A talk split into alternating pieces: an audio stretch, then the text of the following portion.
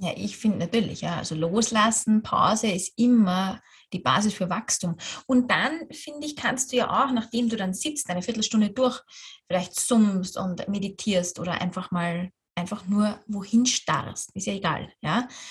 Dann kannst du ja zurückkommen in diese männliche Energie und deine klar vorgeschriebenen oder vorprogrammierten Postings ähm, machen, ja, die dann ihrem Plan folgen, deinen Redaktionsplan umsetzen oder was auch immer du zu tun hast, ist ja egal.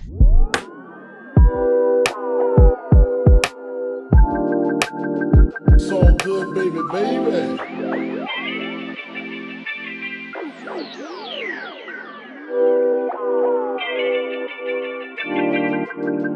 It was all a dream. Hallo und herzlich willkommen zu Coffee Break. Uh, hier ist wieder Tino, euer Host für diesen Podcast und uh, heute habe ich zu Gast die liebe Dani. Dani und ich haben uns über LinkedIn connected, haben uns ausgetauscht. Und Dani ist im selben Segment tätig wie ich. Sie arbeitet in der Stressreduktion, ähm, während ich aber B2C arbeite, was bedeutet von, also von mir, von meinem Business to Customer, arbeitet Dani vermehrt im B2B-Bereich. Also das bedeutet, mit anderen Unternehmen arbeitet sie mit ihrem Unternehmen zusammen, um Mitarbeitern, um Führungskräfte und Co. Ähm, Stress zu reduzieren. Dabei hat sie mehrere Trainerinnen mit an der Hand und die arbeiten zusammen ähm, größere Konzepte aus. Und ich freue mich sehr, dass du heute da bist, Dani. Hi. Hey, danke für die Einladung. Ich freue mich auch sehr. Schön. Wir haben ja im Vorgespräch schon viel gesprochen, auch in dem ersten Gespräch schon. Und haben ja spontan beschlossen, wir nehmen einen Podcast auf. Meine erste Frage dazu, wenn du jetzt mal, sagen wir mal, in dein zwölfjähriges Ich zurückguckst, hättest du gedacht an ein zwölfjähriges Ich, wenn du jetzt äh, in die Zukunft schaust, dich heute siehst, dass du da stehst, wo du jetzt stehst und wärst du enttäuscht oder glücklich gewesen, wenn du das siehst, wo du jetzt bist? Gute Frage. Gute Einstiegsfrage. Ähm, nein, ich hätte mir nicht gedacht, dass ich da stehe, weil ich kann mich noch gut erinnern, wie ich zwölf war. Also zwölf, 13, 14 in meiner Jugend war das für mich immer so ein Mysterium, wie das mal sein wird, wenn man 30 und älter ist ich weiß nicht genau warum 30, aber das war für mich uralt. Irre weit, ja, irre weit weg. Und ich, hätte, ich konnte mir da nie vorstellen, was werde ich da mal machen. Ähm, ich glaube aber, dass ich immer ein Gefühl dafür hatte, dass ich einfach unterschiedliche Dinge in meinem Leben machen werde und, und einfach im Flow gehen werde. Und deswegen konnte ich nicht vorhersehen, was da, was da passiert. Und hätte ich es vorhersehen können, ähm, glaube ich, hätte ich es richtig cool gefunden, richtig spannend. Also ja, wäre ich zufrieden mit mir. Schön, schön, das zu hören. Du hast gesagt, du machst viel oder hast viele verschiedene Dinge getan in deinem Leben. Mhm. Äh, wir haben es auch einmal ganz kurz angerissen im Vorgespräch. Was waren denn die verschiedenen Dinge, die du getan hast und wie kamst du zum, zur Stressreduktion? Vielleicht kannst du mal von früher, von deinem 12- oder 14-jährigen Ich so ein bisschen Richtung Gegenwart nach vorne arbeiten, dass du mal mhm. vielleicht so ein paar Punkte rausholst, wo du drüber sprechen möchtest. Vielleicht Sachen, die du besonders spannend fandest, die dich wirklich gut verändert haben, also auch positive Learnings mitnehmen. Da können wir vielleicht auch einen kleinen Deep Dive machen. Mm, okay. 12, 13, 14. Ähm ich war, ich habe dann gerade gewechselt in eine Tourismusschule, war eigentlich da, habe viel im Tourismus gemacht und dachte auch, ich werde mal was im Tourismus machen. Mhm. Und dann ähm, aber doch nicht. Ähm, ich war viel sportlich tätig und habe dann noch so Sportausbildungen gemacht, Fitnesstrainer, Aerobiktrainer und habe damit mein Studium finanziert. Ähm, wo ich zuerst dachte, ich studiere Sport, dann dachte ich, ich studiere Wirtschaft und habe dann eigentlich Kommunikation studiert. Und ähm, bin dann da in die, in die Politik gerutscht, eigentlich übers Schreiben, über, über Pressearbeit. Und war dann ähm, mit 23 schon Pressesprecherin in, in der Wiener Stadtregierung. Das war, ähm, ja, das war so was Typisches im Flow. Das ist so irgendwie passiert und ich habe es genommen und habe halt was draus gemacht. Und war dann noch einige Jahre in der Politik, genau. Und ähm, dann war es aber notwendig, da wieder was zu verändern. Und bin dann aus der Politik raus und von Österreich direkt nach Costa Rica ähm, und bin da eingetaucht in Yoga. Yoga, Spiritualität, ähm, Persönlichkeitsentwicklung, also wirklich nochmal richtig in Wachstum eingetaucht. Und äh, ja, habe sogar einen Zwischenstep äh, gemacht, mache ich noch immer. Ich glaube, das habe ich gar nicht erzählt in unserem Vorgespräch. Ähm, in Tourismus. Du nicht, nee, hast du echt nicht. Ah, schau, doch noch eine Überraschung jetzt. Äh, weil, ähm, genau, mein Mann hat ein, ähm, ein Reisebüro in Costa Rica. Das führen wir auch weiterhin ähm, online. Das heißt, ein bisschen Tourismus ist eigentlich eh noch da. Mhm. Ähm, zurück nach Österreich dann wieder habe ich diese beiden, ähm, würde ich jetzt mal sagen, extremen Enden von Stress. Also einmal zehn Jahre Politik, sehr, sehr stressiger, intensiver Job. Und ähm, dann Yoga, Persönlichkeitsentwicklung, Spiritualität in Costa Rica, sehr, sehr entschleunigend. Habe ich so verpackt in, ähm, genau, ich helfe Menschen heute einfach in ihre, in ihre Kraft zu kommen, indem sie ihren Stress reduzieren und wieder in ihre Balance zu kommen. Sehr, sehr schön. Äh, du, hast, du hast über Costa Rica gesprochen. Du hast gesagt, dass in der Zeit ähm, du ein bisschen zu dir gefunden hast, deine Spiritualität kennengelernt durftest, aber auch äh, die Persönlichkeitsentwicklung. Würdest du sagen, dass der erste Schritt zur Spiritualität die Persönlichkeitsentwicklung ist oder trennst du das eher? Das wäre jetzt eine private Frage von meiner Seite. Hey, gute Fragen, Tino. Ähm, der erste Schritt in die Spiritualität. Ähm, generell glaube ich, dass wir ja alle immer spirituell sind. Also ich meine, wir kommen als spirituelle Wesen auf diese Erde und irgendwie verlernen wir es dann, glaube ich, ein bisschen. Oder, oder in meinem Fall war es so. Ich kann da gar nicht für alle sprechen, aber ich sehe es schon auch bei vielen Menschen, irgendwie verlernt man das ein bisschen. Mhm. Oder lässt sich blenden lässt sich blenden, man kommt in, in eine gewisse Richtung. Es, genau, das Leben, das Leben lebt halt so und, und reißt dich mit. Ja, das stimmt. Zieht dich mit. Und, ähm, und man wächst natürlich auch, man entwickelt sich jetzt auch. Ähm, ich glaube, dass das sehr Hand in Hand läuft. Ja? Ich, ich glaube, ähm, dass, dass es auch sehr um deinen eigenen Zugang geht. Also es gibt äh, Menschen, glaube ich, die sehr kopflastig sind, für die das Thema Persönlichkeitsentwicklung ähm, sehr viel mit äh, Wachstum, vielleicht auch Effizienz und, und solchen Dingen, Produktivität zu tun hat. Und dann gibt es ähm, sicher auch Menschen, die sagen, Persönlichkeitsentwicklung heißt, ähm, mich von innen heraus, von meinem Inneren, von meinem Herzen ähm, zu entwickeln.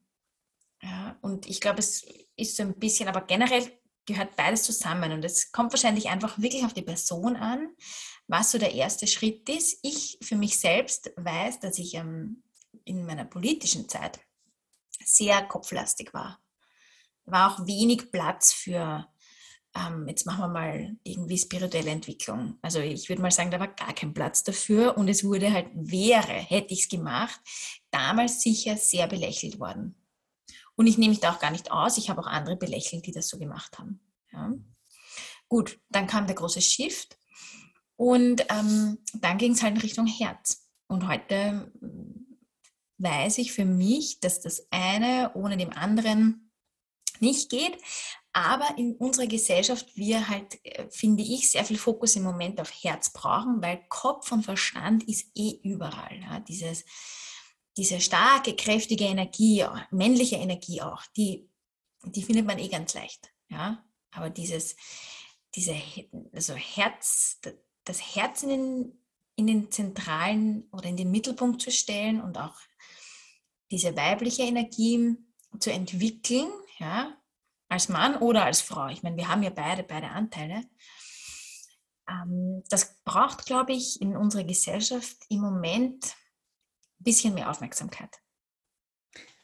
Stimme ich dir zu und erstmal vielen Dank für diesen, für diesen Einblick, weil äh, wenn du sagst, beides ist in uns, erkennt man das manchmal auch vielleicht in den Stimmungen. Für die Leute, die sich jetzt noch nicht so viel mit dem Thema Spiritualität ähm, auseinandergesetzt haben, Man kann das vielleicht erkennen, so habe ich das öfter mal, wenn ich äh, Tage habe, wenn du vom Ko Kopf oder Verstand sprichst, da bin ich ganz klar strukturiert, da habe ich meinen Fokus, da setze ich was durch, da bin ich proaktiv, schreite voran. Da ist auch kein Platz für irgendwelche Emotionen. Da ist ganz klar voranschreiten, innovativ sein, äh, Sachen fertig machen und äh, etwas vor, äh, vorantreiben.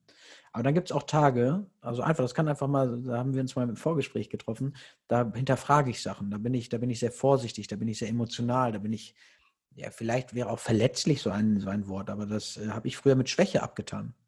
Das habe ich früher, also der typische Mann, ja, ich darf keine Schwäche zeigen, äh, habe das zur Seite geschoben. Dabei war das, wenn ich das jetzt so richtig verstanden habe und vielleicht auch so benennen dürfte, äh, einfach die weiblichere Energie, also dieses, dieses empathischere, dieses ähm, achtsamere mit sich umgehen.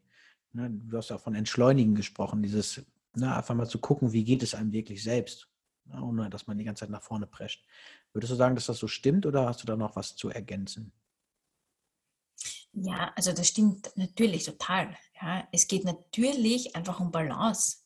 Ja. Für mich zumindest. Ja, und ich sehe das auch in unserer Arbeit. Ähm, wenn wir mit Firmen, Firmen arbeiten, was wollen Firmen? Sie wollen natürlich Produktivität. Ja, sie wollen natürlich, dass ihre Leute produktiv sind, dass sie gute Leistung bringen. Ja.